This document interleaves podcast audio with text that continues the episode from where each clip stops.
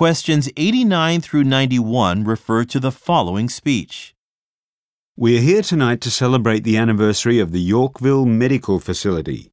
As a member of the Board of Trustees for the last 15 years, it is my honour to speak before you all. Exactly 100 years ago, this hospital first opened its doors to the public. In its early years, the facility only had 10 doctors, but now there are well over 75, plus numerous nurses, specialists, and administrative workers. Over time, the Yorkville community has come to appreciate our high quality care, which can only be attributed to those employed at our facility. Dinner will be served shortly, but right now the Executive Director of the hospital, Dr. Lily Driver, is going to give a short talk on the history of the Yorkville Medical Facility.